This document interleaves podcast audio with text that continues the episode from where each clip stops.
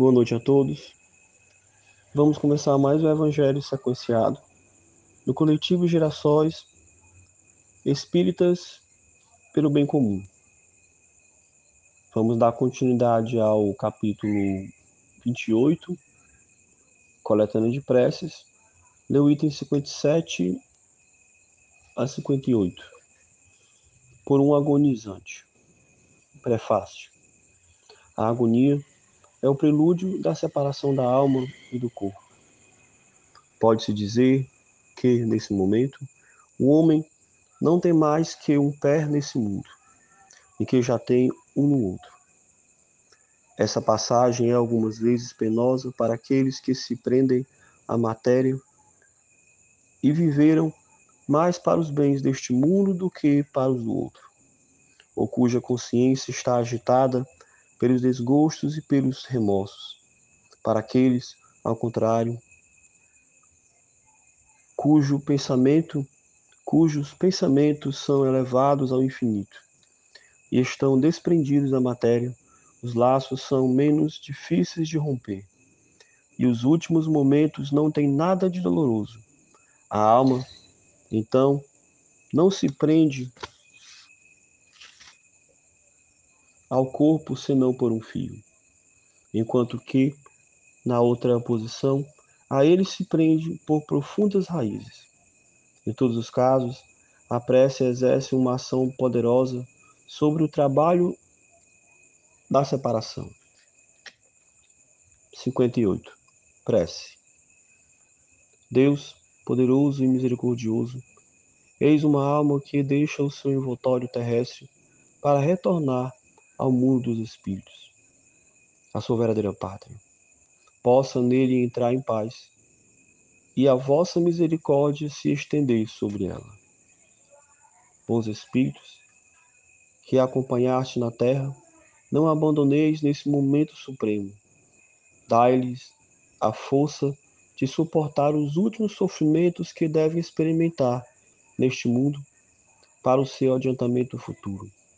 Inspirai-a para que ela consagre ao arrependimento das suas faltas os últimos clarões de inteligência que lhe restam, ou que possam momentaneamente lhes retornar.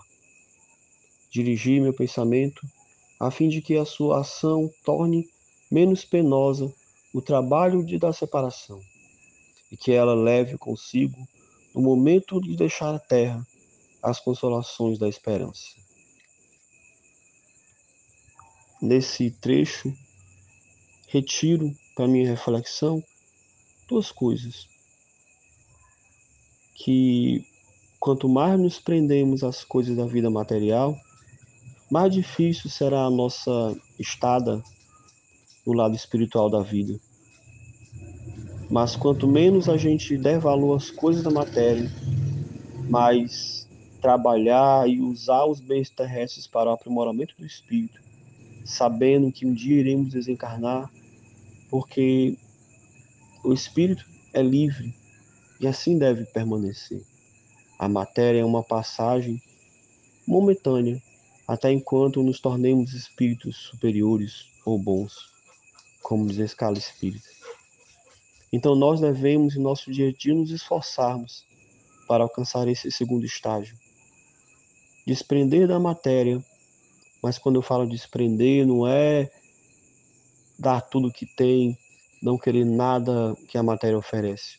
Pelo contrário, utilizar os bens materiais de acordo com o que é justo, o que é sábio, sem acumular, sem fazer disso um cavalo de batalha para a vida, aproveitando a cada momento da vida material para se aperfeiçoar.